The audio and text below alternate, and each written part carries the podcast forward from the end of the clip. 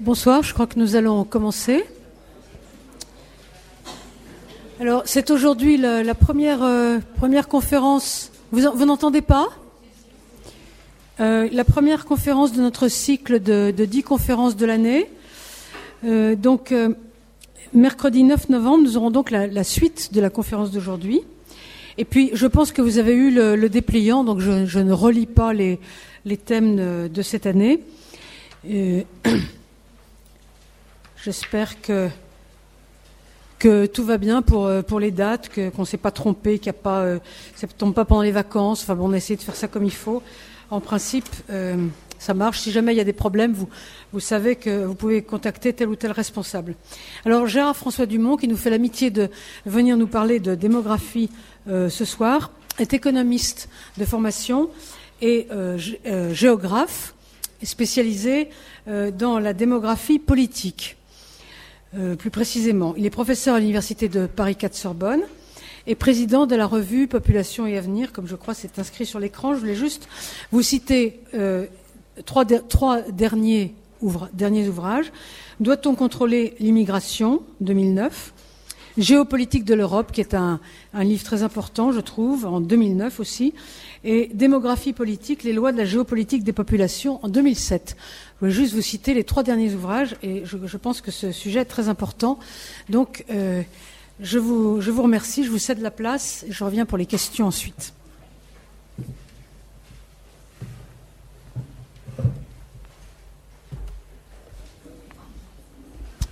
Mesdames, Messieurs, bonjour. Donc, je voudrais d'abord euh, remercier euh, Chantal Delsol qui a eu la bonté de, de m'inviter ce soir et au public qui est très nombreux et donc qui se passe de la télévision euh, où il y a, paraît-il, des émissions pourtant passionnantes et des débats fort intéressants, m'a-t-on dit ce soir. Donc euh, vous êtes euh, doublement, doublement courageux.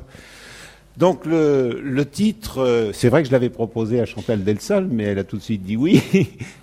le titre, vous l'avez bien sûr compris.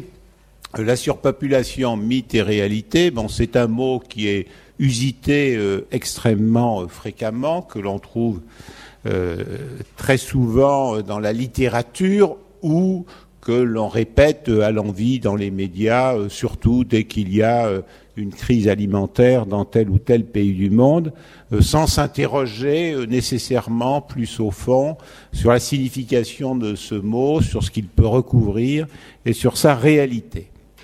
Alors le premier regard que l'on peut avoir sur, euh, pour répondre à la question, euh, c'est, ce sont des données quantitatives qui peuvent nous laisser penser que la réponse est tout à fait évidente. Euh, la surpopulation, c'est une réalité. en l'an 1 de l'ère chrétienne, bien sûr, puisqu'il n'y en a pas eu devant zéro, il y avait donc 250 millions d'habitants.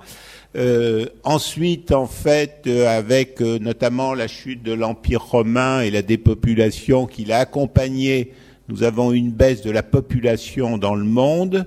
Et il a fallu attendre le renouveau démographique qui a conduit à l'an 1000 pour retrouver ce chiffre de 250 millions. Donc il s'agit de, de, données qui résultent des travaux de la démographie historique, mais qui sont considérés comme des ordres de grandeur euh, tout à fait euh, valables. Euh, ensuite, donc, au cours du deuxième millénaire, là aussi, l'évolution n'est pas continue, puisque même si nous avons une croissance démographique de la population mondiale pendant trois siècles et demi, ben, nous arrivons à la, à la grande peste de 1347 avec un effondrement euh, de la population, parfois de 50%, comme vous le savez, euh, dans certaines euh, villes. et ceci se traduit par une diminution de population. il va falloir attendre la, fin de cette grande peste. je dis attendre parce qu'en fait, nous n'avons pas d'explication permettant de comprendre pourquoi à un moment cette peste a, a cessé d'avoir euh, des, effets et donc c'est en quelque sorte euh, résorbé euh, d'elle-même. Et ensuite, nous arrivons donc en 1800, pas tout à fait un milliard d'habitants, donc c'est la première fois dans l'histoire de l'humanité qu'il y a un milliard d'habitants. 1900, un milliard six, et les estimations nous indiquent que d'ici les dernières semaines de l'année 2011, un chiffre qui pourrait être de 7 milliards. Donc grosso modo, vous voyez une multiplication par 4 euh, du nombre d'habitants euh, sur la Terre euh, au cours du XXe siècle. Et donc l'impression qui résulte de ces chiffres, qui peut résulter de ces chiffres, c'est que l'humanité procrée comme des lapins, et puisqu'elle se multiplie, qu'elle n'a jamais été aussi nombreuse, et que euh, ceci ne va pas s'arrêter euh, puisque en général lorsqu'on évoque l'année 2050 les projections pour l'année 2050 il est évoqué le chiffre de 9 milliards qui serait évidemment un chiffre encore plus élevé que celui que nous connaissons euh, actuellement donc face à cette, ce regard quantitatif un peu, un peu brutal et en fait trop résumé, il faut aller beaucoup plus loin et euh, je vous propose donc euh, trois réflexions. Euh, d'abord, d'examiner les faits, c'est-à-dire comment en sommes-nous arrivés à, un nombre d'habitants de 7 milliards. Deuxièmement, réfléchir aux perspectives, puisqu'on nous annonce que la population dans le monde va continuer à augmenter. Est-ce certain et dans quelles conditions? Et troisièmement, étudier les doctrines euh, qui sont explicatives, euh, ou les idéologies, selon le regard que l'on peut porter, qui sont explicatives de la crainte de la surpopulation qu'on voit renaître notamment à travers un certain nombre de programmes euh, politiques. Premier élément, donc les faits. L'effet, c'est que nous pourrions penser que cette multiplication par quatre de la population en un siècle est quelque chose euh, d'incompréhensible. C'est vrai que c'est un phénomène inédit. Jamais dans l'histoire de l'humanité il y a eu en même temps autant d'habitants sur Terre. Et euh, c'est un phénomène imprévu parce que si nous avions la possibilité d'interroger nos arrière-grands-parents et plus encore, et euh, si nous leur avions dit, bien voilà, au XXe siècle, la population dans le monde euh, sera multiplié par quatre, je pense qu'il ne nous aurait pas cru. Et pourtant, c'est une évolution qui est logique, c'est-à-dire qui s'explique très bien euh, grâce à un certain nombre de progrès de l'humanité et par ce que je viens de dire et que je vais essayer de, de vous démontrer, j'insiste sur la nécessité d'écarter l'expression si usitée et en même temps erronée d'explosion démographique. J'ai d'ailleurs eu encore un message euh, d'une journaliste de la Croix euh, cet après-midi qui me demandait si l'explosion démographique allait finir. Elle va pas finir puisqu'en fait elle n'a jamais eu lieu. Pourquoi? Parce qu'une explosion, une explosion démographique, une explosion, c'est un phénomène soudain et spectaculaire. Alors la croissance de la population dans le monde euh, depuis un peu plus de deux siècles, c'est pas un phénomène soudain, c'est un phénomène qui s'étale euh, sur plusieurs siècles. Et c'est pas un phénomène non plus spectaculaire, c'est-à-dire ça pas la brutalité d'un phénomène comme le tsunami, par exemple, qui se déroule euh, sur un temps très court et qui, en raison de se dérouler très court, a un caractère euh, spectaculaire. Simplement, euh, il est vrai que beaucoup de nos contemporains, beaucoup de médias, beaucoup d'intellectuels ont méconnu euh, le phénomène ou l'explication du phénomène, alors que l'explication est extrêmement ancienne. Hein, c'est dès 1909 qu'un Français qui s'appelait Adolphe Landry commence à expliquer les raisons euh, du changement démographique qui se traduisent par une augmentation du nombre d'habitants sur Terre. Et euh, plus précisément, c'est en 1934 que Adolphe Landry écrit La Révolution démographique, qui reste le livre qui, dès 1934, explique les phénomènes qui sont en train de se produire.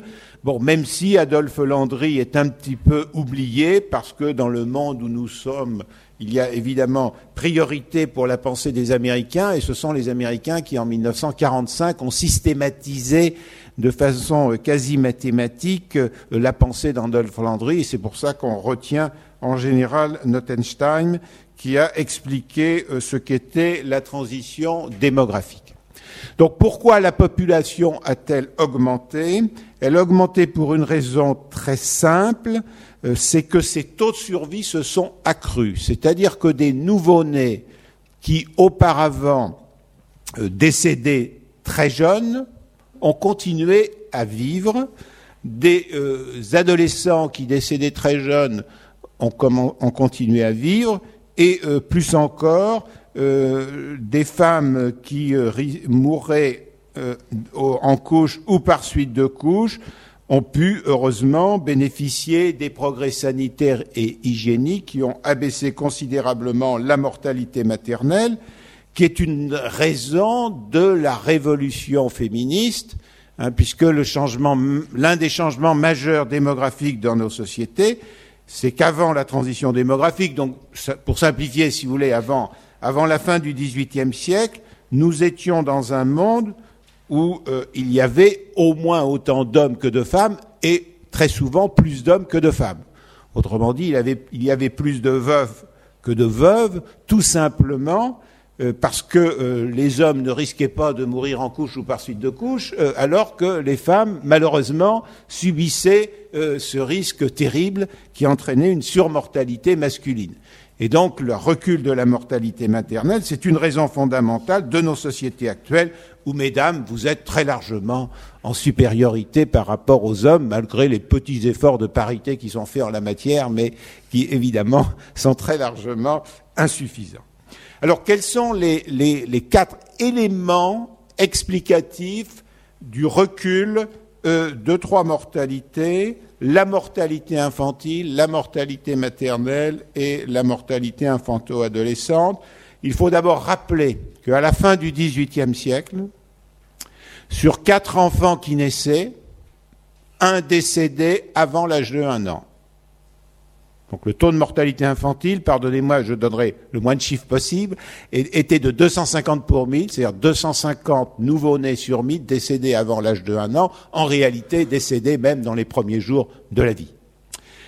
Toujours sur ces quatre nouveaux-nés, un deuxième décédé avant d'atteindre l'âge adulte.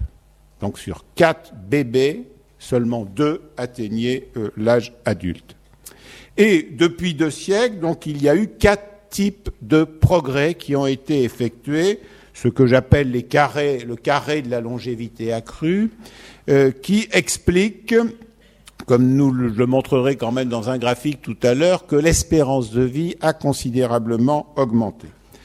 Quels sont donc ces quatre éléments? Le premier, euh, c'est l'alimentation suffisante et diversifiée qui est lié à la fois au progrès technique agricole et aux capacités de stockage et de transport. Euh, lorsque nous étions au XIIIe siècle, au XIVe siècle, au XVe, euh, qu'importe, euh, supposer qu'il y avait de bonnes conditions climatiques une année donnée en Bretagne et la même année de mauvaises conditions climatiques en Auvergne. Ben, les Bretons avaient une bonne récolte, étaient bien nourris, et puis, ben, les Auvergnats euh, se trouvaient dans une situation euh, beaucoup plus euh, difficile parce que les années de bonne récolte, on n'avait pas des techniques de stockage qui permettaient de stocker pour les années futures, et les systèmes de transport étaient insuffisants pour réaliser des échanges entre des régions qui avaient été favorisées une année donnée et des régions qui n'étaient pas l'année suivante. Donc c'est à la fois cette euh, ce progrès extraordinaire, alors que l'on voit à travers un exemple qui est assez intéressant, euh, qui est celui de l'alimentation euh, des jeunes femmes qui viennent d'avoir un enfant à Paris. Je vous rappelle en effet qu'encore au XVIIIe siècle, un certain nombre de Parisiennes mettaient leur enfant en nourrice à la campagne. De brillantes intellectuelles nous ont expliqué que c'est parce qu'elles n'aimaient pas leur enfant. Bon, ce n'est évidemment absolument pas la réalité. Le problème, c'est que les conditions de vie à Paris étaient telles que ces jeunes mamans craignaient de ne pas avoir suffisamment de lait naturel chaque jour pour nourrir leur bébé. Donc elles préféraient le confier à la campagne, à une nourrice euh, qui, elle, compte tenu de l'autoconsommation sur la ferme, avait euh, des chances d'avoir suffisamment de lait. Et quand le métier de nourrice a-t-il disparu Eh bien, il a disparu quand est arrivé un autre progrès, c'est-à-dire l'amélioration des moyens de transport qui ont permis d'apporter chaque jour à Paris du lait frais. À partir de ce moment-là, plus besoin de, de nourrice, puisque la jeune maman euh, savait je vous en prie. Je savais que euh, si euh, elle n'avait pas assez, de lait personnel, elle pouvait le compléter avec du lait frais qui arrivait tous les jours à la ville. Donc c'est ainsi que ce métier a disparu. C'est pas parce que les jeunes mamans se sont mises à aimer leur bébé qu'elles le détestaient avant, euh, mais c'est parce que les conditions ont changé. Donc j'insiste sur ce point parce qu'il y a eu des livres écrits écrivant quelques erreurs sur cette question. Deuxième élément, euh, donc que vous connaissez par cœur, euh, que je ne vais pas détailler, ce sont les progrès euh, médicaux et pharmaceutiques, c'est-à-dire la mise en place de réseaux sanitaires, de vaccination, la révolution pasteurienne. Et là, nous avons un véritable changement structurel. Lorsque nous lisons le premier traité est de 1661 et qui est une étude sur la ville de Londres, euh, le démographe euh, nous explique qu'il y a beaucoup plus de mortalité à la ville qu'à la campagne, parce que les conditions de vie sont beaucoup plus dures à la ville qu'à la campagne, les conditions d'hygiène, etc. Or, les progrès médicaux et pharmaceutiques, ils vont d'abord bénéficier aux villes, parce que c'est dans les villes que l'on peut rentabiliser le plus vite euh, la mise en place de services sanitaires, la mise en place de services médicaux. Et donc le phénomène majeur qu'il faut souligner, qui est toujours vrai aujourd'hui si l'on considère par exemple l'Afrique, c'est que la mortalité infantile a baissé beaucoup plus vite dans les villes que dans les campagnes. En plus, dans un pays comme, euh, comme la France, où il y avait l'impôt sur les fenêtres, qui n'a pas été un avantage hygiénique euh, tant qu'il a euh, perduré, et c'est heureusement en raison des progrès de l'hygiène qu'on a supprimé l'impôt sur les fenêtres, selon la phrase là où le soleil entre, on n'a pas besoin de médecin. Hein. Donc c'est ce, deuxième élément qui est tout à fait important, les progrès médicaux qui se sont produits. Donc même si je, rappelle que Pasteur évidemment est un, homme essentiel et, j'irai le plus grand bienfaiteur que l'humanité ait jamais connu, euh, dans la mesure où même s'il existait des vaccinations avant Pasteur, c'est Pasteur qui a démontré scientifiquement pourquoi la vaccination fonctionnait, ce qui a ouvert la porte à d'autres euh, vaccinations euh, qui ont pu être déployées au, à la fin du 19e et ensuite, bien entendu, au 20e siècle. Troisième élément, eh bien, ce sont donc euh, les progrès, les progrès hygiéniques. Euh, la meilleure façon de les illustrer euh, consiste à citer l'expérience d'Ignace Semmelweis, qui est donc un médecin hongrois de Budapest. Et ce médecin avait constaté que dans les maternités, quand une femme était accouchée par une sage-femme, les risques à la fois de mortalité pour la femme et euh, les risques de mortalité pour le nouveau-né étaient plus faibles que quand elle était accouchée par un médecin. Donc il s'est interrogé sur ce facteur. Euh, les médecins étaient absolument furieux d'ailleurs, parce qu'ils disaient nous, nous, on est là pour donner la vie, on va pas quand même nous raconter qu'on entraîne plus de mortalité que, que de vulgaires, je mets ça entre guillemets, euh, sage-femme. Bon. Et donc il a fait des, tests comparatifs en euh, demandant aux personnes qui accouchaient des mamans, des futures mamans, de se laver les mains avec du savon. Et euh, bah, le résultat des tests a été clair. Euh, là où les personnes se lavaient les mains avec du savon, eh bien la mortalité infantile et maternelle s'abaissait considérablement. Alors pourquoi les médecins avant de se laver les mains, d'apprendre à se laver les mains, entraîner une surmortalité? Eh bien parce que les médecins, ne s'occupaient pas euh, que des futures mamans. Ils s'occupaient aussi euh, de personnes qui venaient de décéder, euh, etc.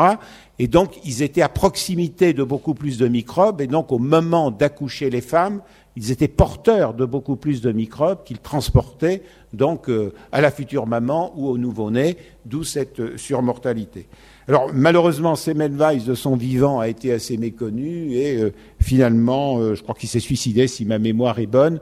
Euh, si vous voulez retrouver d'ailleurs tous les détails, c'est le grand quelqu'un le sait certainement, le grand romancier là dont on a parlé récemment parce qu'on a considéré qu'il fallait pas le fêter parce qu'il avait eu une position trop vichiste. Voilà, qui a fait sa thèse sur Semmelweis. Voilà. Merci.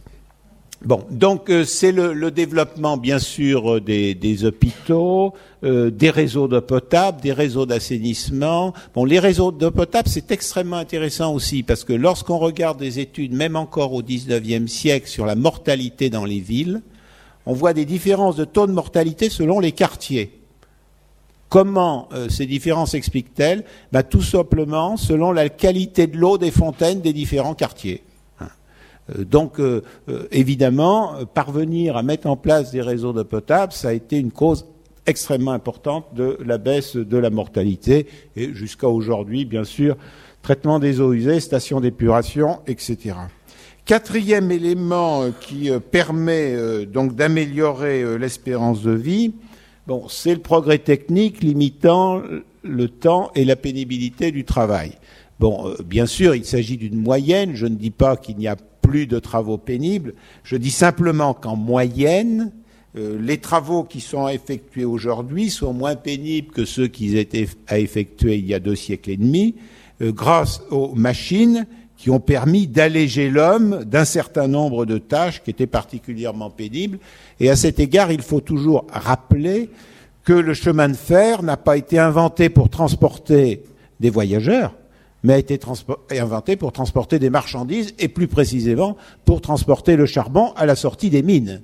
Hein. Et donc, ça a été une invention extrêmement importante pour les mineurs et pour alléger euh, donc leur charge.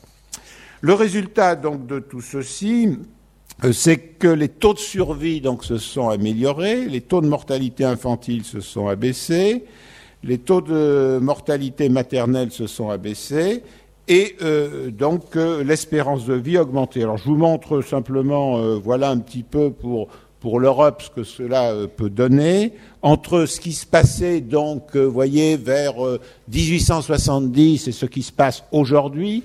Taux de mortalité infantile, donc un bébé sur quatre. Aujourd'hui, même si c'est toujours trop, bien entendu, c'est 6 pour 1000.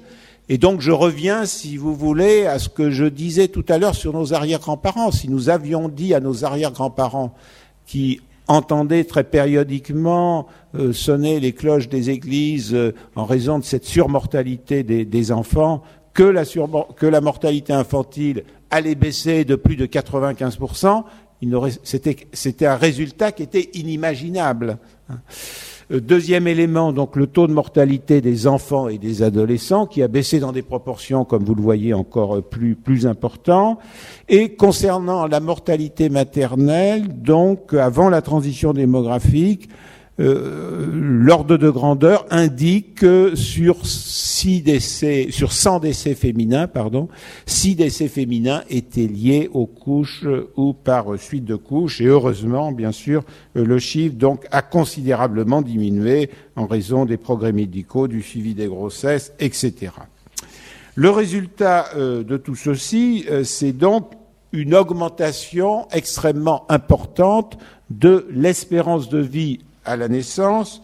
Euh, j'aurais pu vous montrer celle de la France, là j'ai pris la moyenne mondiale. Euh, je vous rappelle simplement que l'espérance de vie à la naissance en France en 1800, c'est 33 ans. C'est encore 33 ans. Bon, comme vous le savez, euh, nous en sommes aujourd'hui autour de 83 ans pour le sexe féminin et 77 ans pour le sexe masculin. Et donc à partir du moment où l'espérance de vie augmente, à partir du moment où chacun d'entre nous reste en moyenne plus longtemps locataire sur la Terre, à tout moment nous y sommes plus nombreux. Donc automatiquement, l'augmentation de l'espérance de vie se traduit par une augmentation de la population. Je vous ai mis des chiffres assez, récents, mais vous voyez qu'en moyenne mondiale, depuis 1950, euh, nous avons gagné 25 ans d'espérance de vie à la naissance, ce qui est évidemment un chiffre euh, tout à fait considérable. Et donc, euh, pour, pour, la France, en, deux siècles, comme pour la plupart des pays d'Europe, l'espérance de vie a été multipliée presque par trois. Donc, c'est évidemment la raison fondamentale de cette augmentation de la population. et en même temps, vous pourriez vous interroger, mais est-ce un phénomène mondial? Oui, c'est un phénomène mondial dans la mesure où les taux de mortalité infantile, même s'ils restent malheureusement élevés dans un certain nombre de pays d'Afrique, euh, ont baissé dans tous les pays du monde. Vous voyez que même en Afrique, la mortalité infantile en 1950, elle était encore de 180 nouveau-nés sur, sur 1000 qui décédaient avant l'âge de 1 an. Aujourd'hui, nous sommes autour de 80, 94. Et euh, vous voyez donc que le phénomène de la mortalité infantile est un phénomène de baisse générale, même si euh, beaucoup de progrès euh, sont encore à effectuer. Alors cette évolution est tout à fait importante parce que j'évoquais en introduction le fait que l'on pense parfois que si la population mondiale augmentait, ce serait parce que les couples de cette planète auraient tendance à abuser euh, de relations à deux et euh, donc euh, auraient tendance à trop stimuler la natalité par une surfécondité.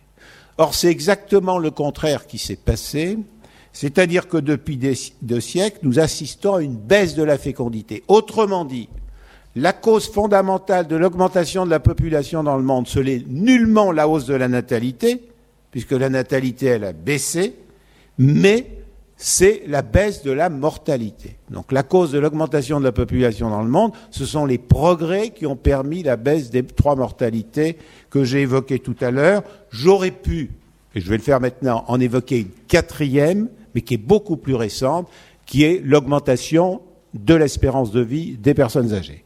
Lorsque nous sommes dans les pays du Nord en 1950 ou en 1960, euh, l'espérance de vie à 60 ans ou à 65 ans stagne. Elle n'augmente pratiquement pas. Et le retournement, le décollage de l'espérance de vie, et, les experts pensent qu'elle ne va pas augmenter. Le décollage de l'espérance de vie des personnes âgées, il ne commence que dans les années 70, c'est-à-dire à partir du moment où la médecine a fait tellement de progrès dans la lutte contre la mortalité infantile, maternelle et infanto-adolescente qu'elle peut se consacrer désormais aux personnes âgées. Et c'est à ce moment-là que décolle l'espérance de vie des personnes âgées.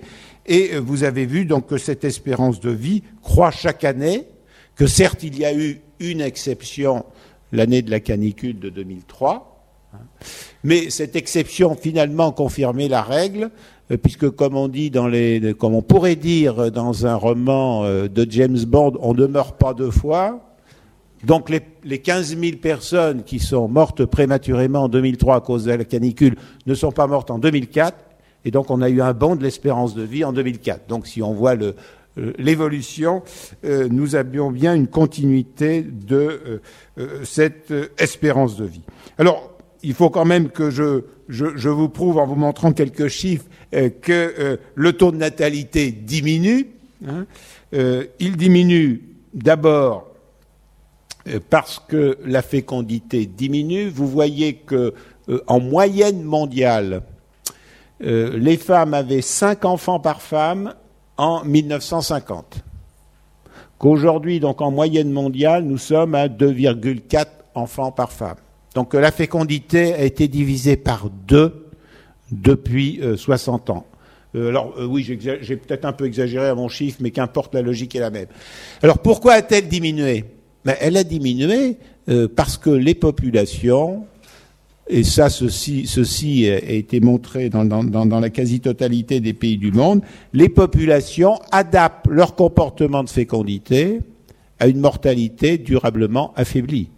Hein, donc, vous êtes au XVIIe siècle, hein, vous êtes une famille, euh, vous souhaitez avoir deux de vos enfants qui deviennent adultes, bah, vous savez qu'il faut au moins quatre naissances compte tenu des taux de mortalité de l'époque.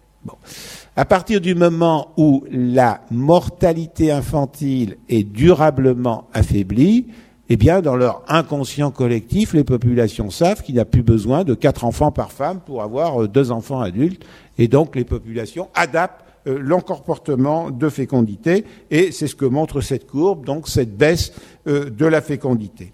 Alors cette baisse de la fécondité se traduit, bon parfois avec un certain décalage, mais je passe, euh, par une baisse de la mortalité. De, la natalité. Et voyez que là aussi donc c'est la courbe rose hein, j'ai mis en rose les, taux de natalité et en noir les taux de, mortalité. Et donc euh, vous voyez que la courbe rose diminue sans arrêt et qu'en gros donc euh, le taux de natalité a baissé dans des proportions importantes depuis 2050 depuis 1950 pardon. Le taux de mortalité a baissé également euh, de façon euh, importante. Bon, on a l'impression, enfin c'est pas seulement une impression, qu'il va sans doute cesser de baisser, parce qu'évidemment, avec le vieillissement de la population, eh bien, on va forcément retrouver l'application de la formule de Keynes, à long terme, nous serons tous morts. Et euh, donc, nous avons cette situation, alors qui est particulièrement nette, si je vous montrais par exemple le taux de mortalité au Japon, Hein. Euh, le taux de mortalité est en train de remonter au Japon en raison du vieillissement de la population, c'est pas parce que les conditions sanitaires se détériorent, hein, c'est pas parce qu'ils ont euh, modifié considérablement leur comportement hygiénique qui se serait détérioré, mais tout simplement en raison du vieillissement de la population qui entraîne une augmentation du taux de mortalité. Et en même temps, je, pourrais au cours du débat, si vous voulez, remettre tel ou tel cours parce que je vous lasse peut-être avec trop trop de trop de courbes. En même temps, sur cette courbe, vous voyez le le taux d'accroissement naturel en vert, et voyez un phénomène extrêmement important, c'est que ce taux est passé par un maximum à la fin des années 60. Donc tout ce qu'on peut dire d'erroné sur les questions démographiques euh, euh, est évidemment à écarter, puisque ça fait déjà quand même aujourd'hui 40 ans hein, que euh, le taux d'accroissement naturel dans le monde ne cesse de diminuer, et donc que le monde est entré dans une logique de décélération euh, et c'est la raison pour laquelle euh, je voudrais évoquer maintenant dans un deuxième point les perspectives. Donc je pense que dans un premier point, je vous ai euh, montré que la raison de la croissance du nombre d'habitants dans le monde est liée à des progrès et la meilleure façon aussi de le démontrer, c'est que de constater que lorsqu'il y a dans tel ou tel pays, lorsqu'il y a eu dans tel ou tel pays des diminutions de population, cela n'a jamais été sous l'effet de progrès. Euh, parmi donc euh, des populations qui ont euh, subi des retournements de leur évolution démographique, nous avons eu par exemple le Botswana ou l'Afrique du Sud, c'était lié à l'épidémie de sida. Euh, nous avons eu le Zimbabwe, euh, cela a été lié aux qualités, si je puis dire, euh, de gouvernance du dirigeant du Zimbabwe. Donc ce n'est jamais en raison de bonnes nouvelles que l'on a constaté des régressions par rapport à cette logique de la transition démographique. Alors, les perspectives, quelles sont-elles? Eh bien, d'abord, il faut évoquer la projection moyenne qui consiste donc à dire qu'il y aura environ 9 milliards euh, d'habitants euh, en 2050. Euh, projection moyenne, donc qui se fonde sur une poursuite de l'amélioration de l'espérance de vie et sur une poursuite de la diminution de l'indice moyen de fécondité dans le monde. Alors ce chiffre de 9 milliards peut paraître là aussi terrifiant, mais on peut l'examiner au regard de l'évolution des demi-siècles antérieurs. La première moitié du XXe siècle, la population dans le monde a augmenté de 53%.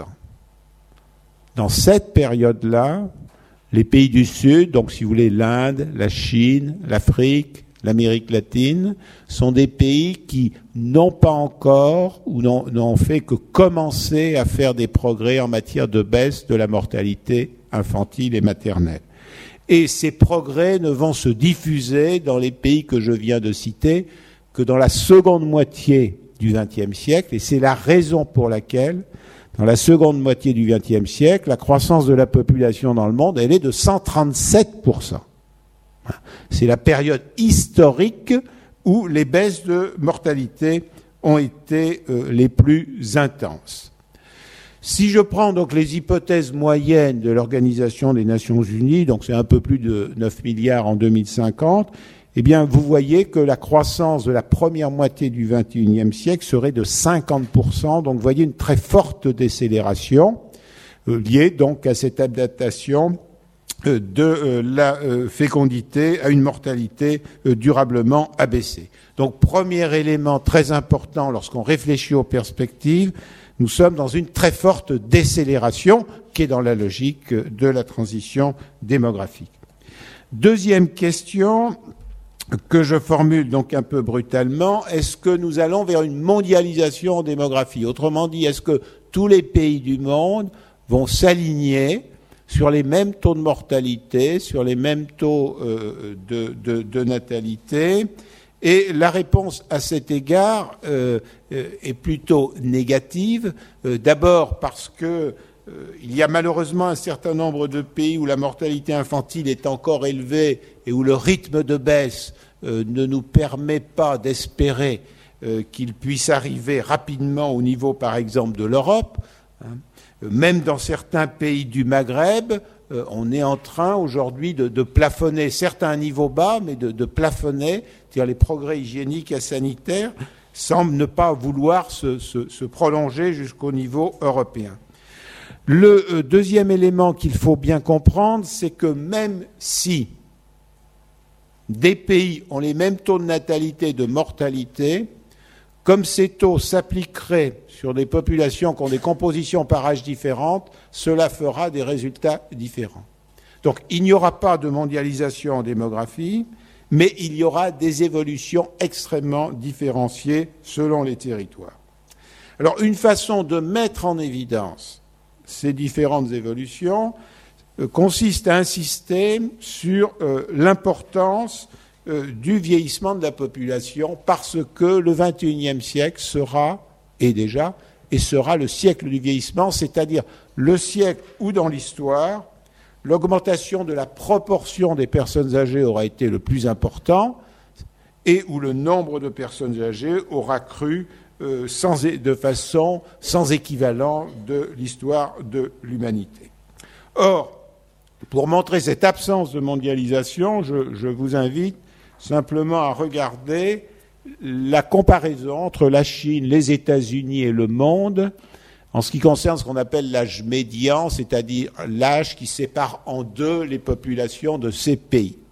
Or, vous voyez des rythmes de vieillissement extrêmement différents. Je n'ai pris que cet exemple, je pourrais en prendre, bien entendu, plein d'autres, euh, puisque vous voyez que la Chine euh, qui donc en 1965 était effectivement moins vieilli que la moyenne mondiale et que les États-Unis, donc la Chine qui est en jaune, euh, va avoir un rythme euh, de, vieillissement, une augmentation de son âge médian extrêmement rapide et très probablement dépassera vers 2025 les États-Unis en ce qui concerne donc son âge médian. Donc juste cet élément pour illustrer donc euh, ces différences euh, considérables euh, qui vont se traduire par des diversités démographiques tout aussi importantes que celles que nous connaissons aujourd'hui. Alors néanmoins, il faut également insister sur un autre élément qui est, je dirais, la supériorité de la science démographique sur un certain nombre de disciplines. Parce que, bien entendu, vous pourriez euh, me dire, mais euh, réfléchir à 2050, c'est utiliser une boule de cristal. Et effectivement, si je veux savoir quel sera le taux d'inflation, la balance du commerce extérieur et les taux de chômage en France en 2050, euh, je ne vois pas sur quels éléments scientifiques je peux me fonder pour le dire. Bon, quel est l'avantage euh, en démographie? Eh bien, euh, c'est que si je m'intéresse à 2050, hein, tous les humains qui auront plus de 39 ans en 2050 sont déjà nés. Donc ça, c'est un élément de certitude extrêmement fort qui nous permet de faire des projections démographiques, même si ces projections supposent des hypothèses en matière euh, de fécondité, de natalité et d'espérance de vie. Il en résulte donc que par rapport au chiffre de 9 milliards que j'évoquais tout à l'heure, l'Organisation des Nations Unies propose quand même pour 2050 plusieurs hypothèses. Là, j'en ai présenté trois, appelées haute, moyenne et basse. Donc vous avez l'hypothèse moyenne des 9 milliards que j'évoquais tout à l'heure. Euh, vous avez euh, l'hypothèse où euh, finalement les progrès feraient que l'espérance de vie augmenterait beaucoup plus vite. Pourquoi? Parce que par exemple on trouverait le moyen de soigner mieux les, maladies cardiovasculaires on trouverait le, moyen de soigner mieux les cancers, on trouverait un vaccin contre le paludisme, etc. Et donc à ce moment-là, on augmenterait l'espérance de vie, ou bien finalement, euh, bah, la fécondité euh, se mettrait à augmenter en, 2030, et ceci pourrait nous conduire, vous voyez, à 10 euh, milliards et demi d'habitants en 2050. Bah, l'autre hypothèse, c'est qu'au contraire, effectivement, euh, soit euh, la fécondité baisse beaucoup plus vite que dans l'hypothèse moyenne, soit que finalement euh, il y ait des événements qui entraînent une régression dans l'espérance de vie. je reviendrai donc sur ce plan-là. Et donc vous voyez que l'avenir reste quand même à écrire, même s'il est fondé sur certaines certitudes, il reste à écrire, sauf que donc, en démographie, nous avons des phénomènes de vitesse acquise compte tenu du fait qu'une population se déroule euh, pendant une durée qui est d'environ un siècle compte tenu euh, du taux de renouvellement d'une population. Et euh, donc nous nous appuyons sur des données qui nous permettent de fonder un certain nombre de raisonnements de façon assez scientifique. Je m'explique. Lorsque nous considérons la Chine aujourd'hui, c'est un pays dont la population continue d'augmenter pour deux raisons. La première raison, c'est que l'espérance de vie continue d'augmenter en Chine. La euh, seconde raison, c'est qu'en Chine, les naissances sont encore, je dirais, encore relativement nombreuses, parce qu'elles sont liées à une fécondité certes abaissée, mais sur des générations qui sont nées il y a 25 ans et qui sont encore relativement nombreuses. Mais en fait, la croissance de la Chine se fait essentiellement par effet de vitesse acquise. Et donc si les comportements démographiques de la Chine restent ce qu'ils sont aujourd'hui, on sait déjà que quand ces effets de vitesse acquise auront cessé, la population de la Chine diminuera dans les années 2030. Donc si vous voulez, on est, nous sommes exactement hein, dans le cas euh, du grand navire euh, que vous survolez en hélicoptère qui quitte le port de Marseille pour aller à Alger. Donc euh, ce, bateau avance vers Alger. Vous, dans l'hélicoptère, vous ne savez pas ce qui se passe dans le bateau. Toujours est-il qu'à un moment, pour une raison quelconque, le commandant dit en arrière toute. Ah oui, mais le bateau, il continue par effet de vitesse acquise d'avancer encore, bien que finalement, il va finir par aller en arrière. Bon, donc c'est le même problème. Euh, nous savons déjà que si les conditions perdurent, un pays comme la Chine verra sa population euh, diminuer dans les années 2030, ce qui sera un changement géopolitique majeur, puisque l'Inde deviendrait à ce moment-là le pays le plus peuplé de la planète. Alors néanmoins, pour réfléchir à ces perspectives, il faut euh, prendre en compte à la fois les risques et les possibilités.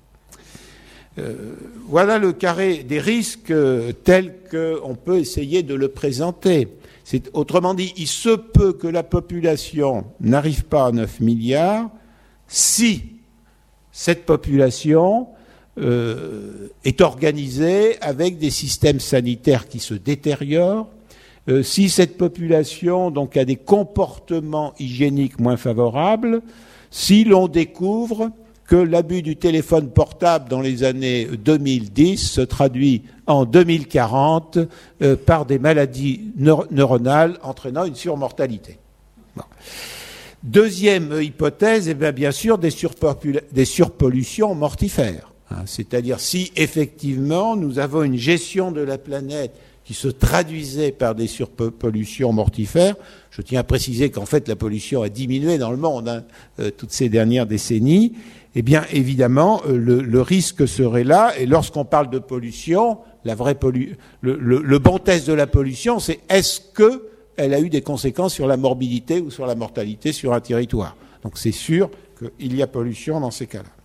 Troisième élément, eh bien, une organisation euh, de la gouvernance euh, qui entraînerait des sous-alimentations ou des malalimentations mortifères, et donc finalement donc euh, une espérance de vie, des durées de vie plus courtes, et puis bien entendu des conflits géopolitiques meurtriers, donc des pays qui s'amuseraient à utiliser leurs armes à des fins euh, belliqueuses, euh, engendrant donc une, surmortalité importante des populations. Donc vous voyez que les 9 milliards ne sont pas sûrs parce qu'il y a quand même un certain nombre de risques qui peuvent euh, empêcher d'arriver à cette situation. Mais le pire n'est pas sûr.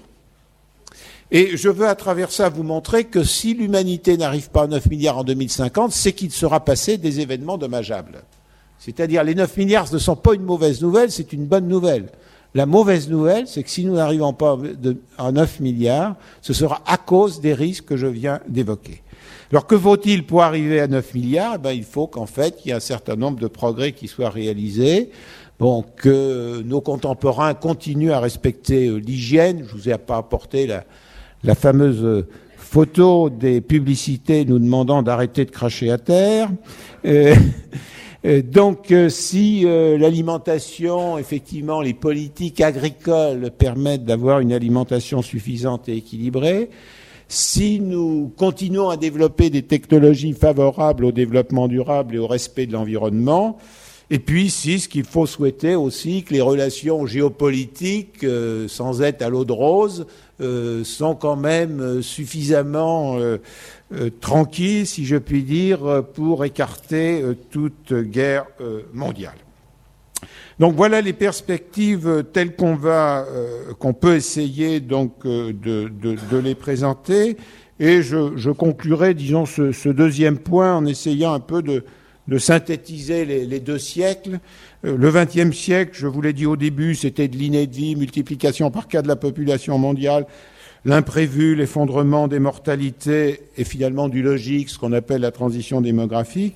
Le XXIe siècle, ce sera de l'inédit, c'est-à-dire le rythme de vieillissement sans équivalent dans l'histoire de l'humanité.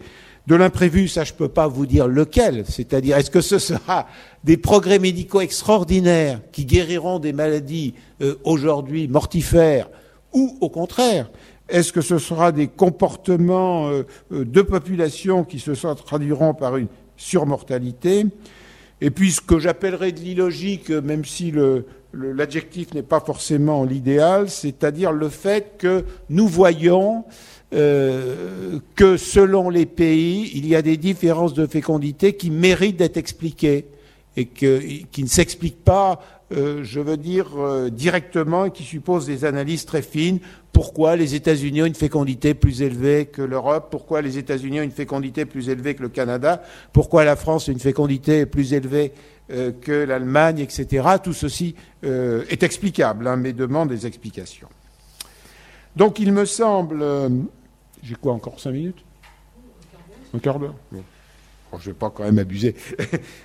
bon, je voulais quand même, puisque j'espère avoir essayé de vous montrer, mais bien entendu, vous pourrez contester après, hein, vous inquiétez pas de ce côté-là, euh, euh, vous avoir montré que euh, la surpopulation est un mythe et absolument pas une réalité.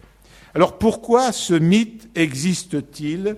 Eh bien, il existe parce que effectivement, il y a un certain nombre de doctrines malthusiennes Simplement, euh, il faut préciser que euh, le malthusianisme, c'est-à-dire cette peur de l'humanité, elle, elle est vraiment surpeuplée à toutes les époques. C'est-à-dire qu'on a une surpopulation, de, une surfréquentation, si vous voulez, à toutes les époques de cette doctrine, et c'est ce que je voudrais essayer de résumer dans un troisième point. En effet, euh, souvent, lorsqu'on parle du malthusianisme, on pense évidemment à Malthus, 1798, et on a, l'impression que la crainte de la surpopulation, c'est un phénomène nouveau qui daterait depuis deux siècles.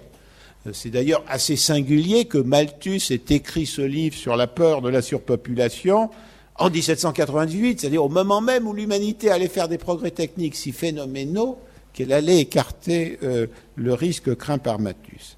Mais en réalité, je voulais quand même rappeler que dans toute l'histoire de l'humanité, donc à toutes les époques, nous trouvons des auteurs, je n'en citerai quelques-uns, qui ont peur de la surpopulation. Alors, le premier, je suis gêné de le citer devant Chantal Delsol, parce qu'elle est beaucoup plus compétente que moi en la matière, euh, c'est évidemment Platon. Qu'est-ce que nous dit Platon? Il est pour un nombre fixe d'habitants dans la cité. et comme il veut une cité ordonnée, il écrit précisément qu'il faut limiter le nombre des foyers à 5040. Ah, pourquoi 5040 Parce que 5040, c'est un chiffre divisible par tous les chiffres de 1 à 12, sauf 11. Donc comme ça, vous voyez, on a une cité vraiment parfaitement ordonnée. Et donc il nous explique que c'est vraiment le chiffre idéal auquel il faut parvenir. Donc deux solutions possibles. Première solution, eh bien, euh, finalement, euh, euh, les couples ont trop d'enfants et on dépasse ce chiffre de 5040, auquel cas, faut les envoyer dans les colonies. Deuxième cas, bah, les couples n'ont pas assez d'enfants et on n'est pas au chiffre de 5040. Eh bien, il faut que les personnes âgées fassent des discours aux jeunes pour les inciter à avoir des enfants. Troisième cas, bon, pardonnez-moi, je paraphrase de façon peut-être un peu brutale, mais je vous assure que c'est écrit comme. D'ailleurs, c'est ce qui est extraordinaire chez Platon par rapport à des, Malthusiens qui vont suivre, c'est que non seulement, si vous voulez, il affiche une théorie malthusienne, mais il explique les politiques à mettre en œuvre pour parvenir à son objectif, ce qui est quand même très fort par rapport d'ailleurs à un certain nombre de programmes politiques euh, qui nous sont présentés en ce moment aussi, quels qu'ils soient. On nous dit faut faire ça, mais on ne nous dit pas comment. Bon, là, Platon, il dit comment. Et alors, il a un passage qui est absolument succulent, parce qu'il explique, mais alors, si finalement les couples n'ont pas assez d'enfants, qu'est-ce qu'on fait? Eh bien, à ce moment-là, il faut, absolument faire venir des immigrés. Mais enfin, ça, c'est quand même la dernière solution, parce que ceux-là, va falloir les intégrer. Alors, c'est pas formulé exactement comme ça, mais je vous assure que c'est comme ça.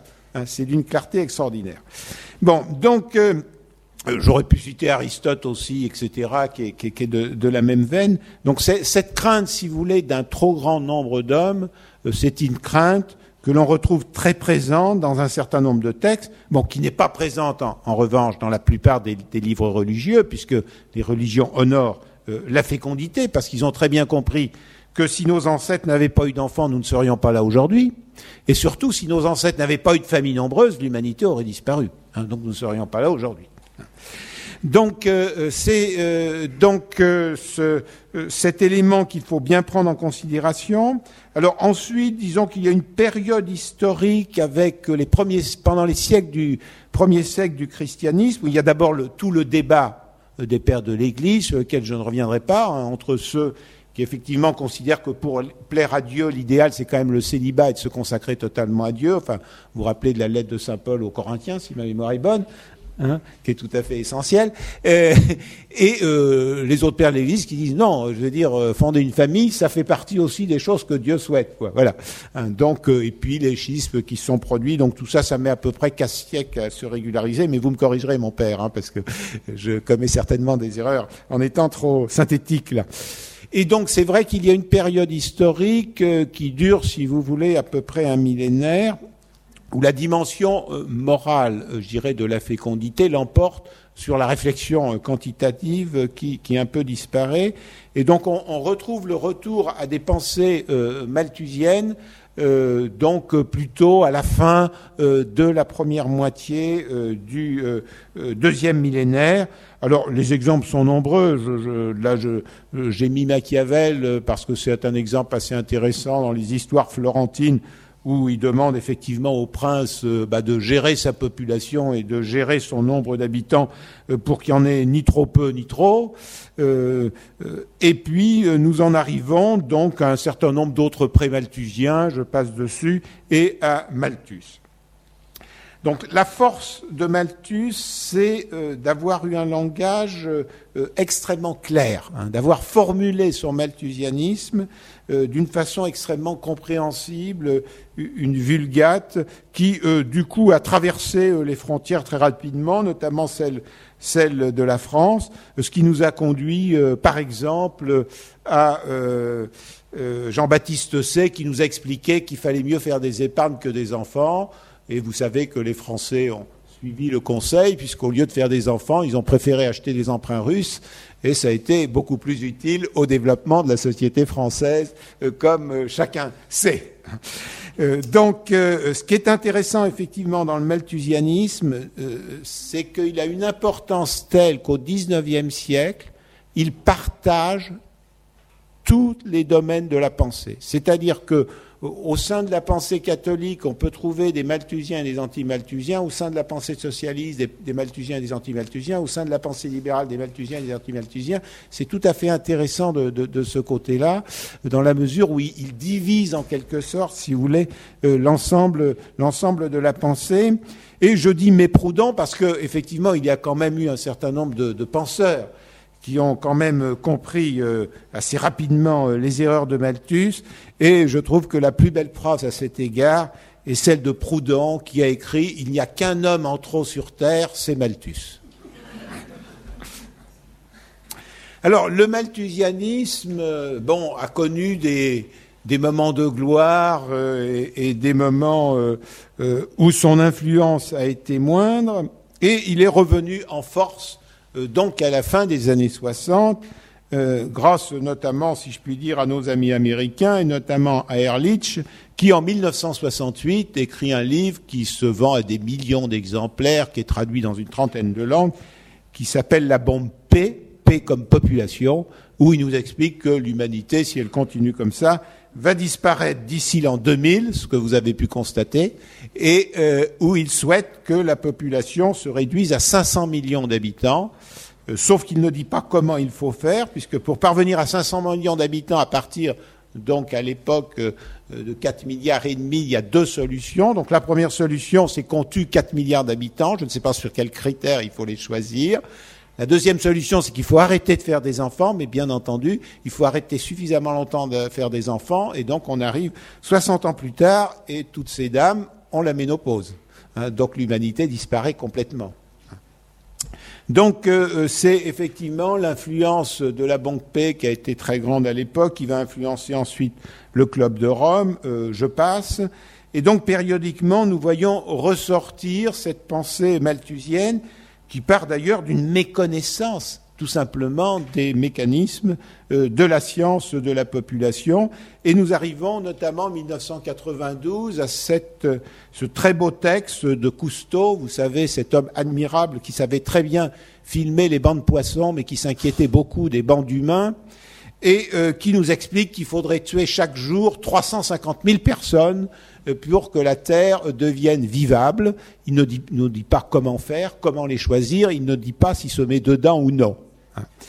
Il ne nous dit pas surtout si c'est parmi ces 350 000, est-ce qu'il ne risque pas de tuer celui qui va inventer le moteur à eau, celui qui va inventer un meilleur traitement des eaux usées qu'on va pouvoir réutiliser, celui qui va inventer le, contre le paludisme ou celui qui va inventer des techniques de captation du carbone qui vont améliorer euh, la dépollution sur Terre. Hein. Euh, plus récemment, donc, je n'en cite que quelques-uns en passage, nous avons eu le Fonds des Nations Unies pour les activités en matière de population qui alerte périodiquement, puisque son souci, c'est que les États améliorent son budget, donc il faut évidemment qu'il lance des alertes.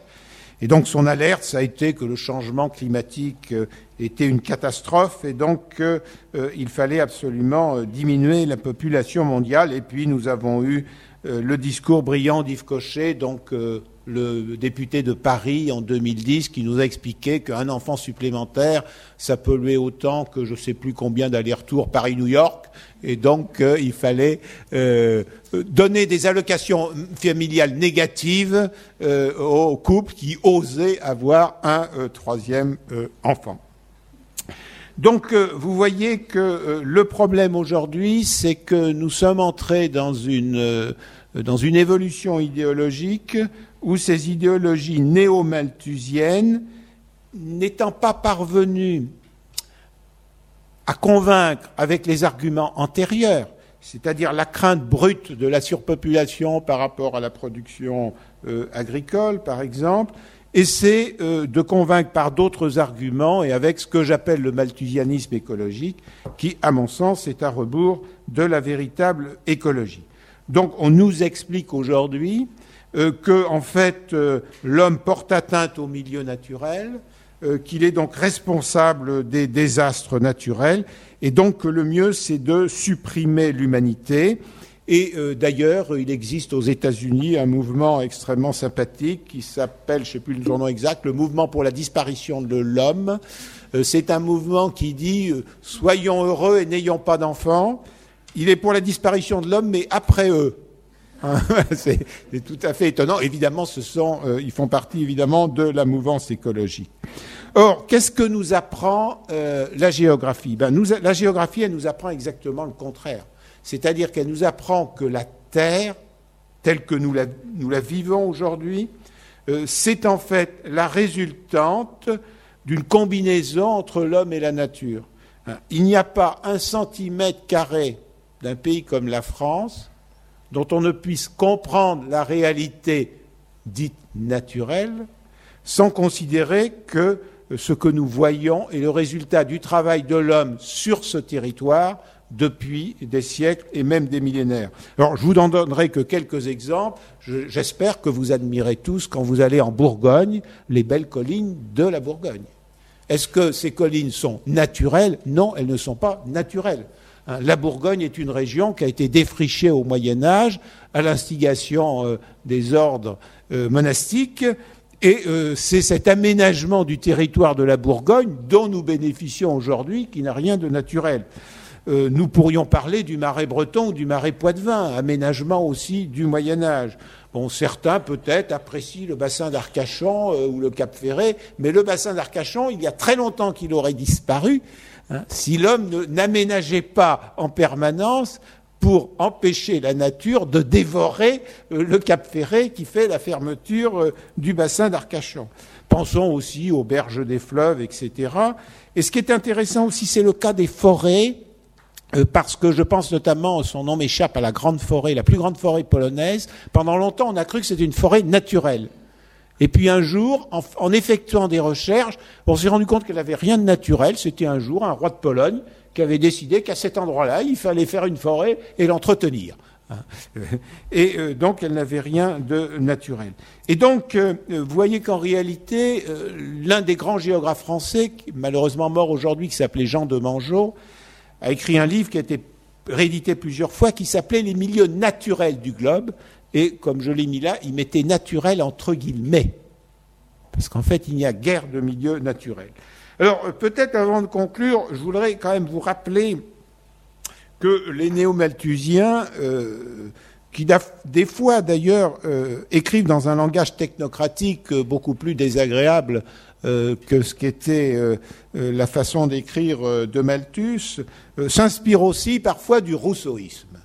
Et donc, je voulais quand même, avant de conclure, vous rappeler ce qu'on peut penser du rousseauisme à travers l'un de ses contemporains qui s'appelait Monsieur Voltaire, et vous dire ce que Monsieur Voltaire pensait de l'idéologie du bon sauvage. Il s'agit d'une lettre du 30 août 1755 écrite par Voltaire à Jean-Jacques Rousseau. Je vais la lire si vous le permettez. J'ai reçu, monsieur, votre nouveau livre contre le genre humain. Il prend envie de marcher à quatre pattes quand on lit votre ouvrage. Cependant, comme il y a plus de 60 ans que j'en ai perdu l'habitude, je sens malheureusement qu'il m'est impossible de la reprendre et je laisse cette allure naturelle à ceux qui en sont plus dignes que vous et de moi. Vous voyez, il y a plus de deux siècles et demi, et à peu près, tout est résumé dans euh, cette idée euh, euh, que l'homme était ce bon sauvage qu'il faudrait retrouver.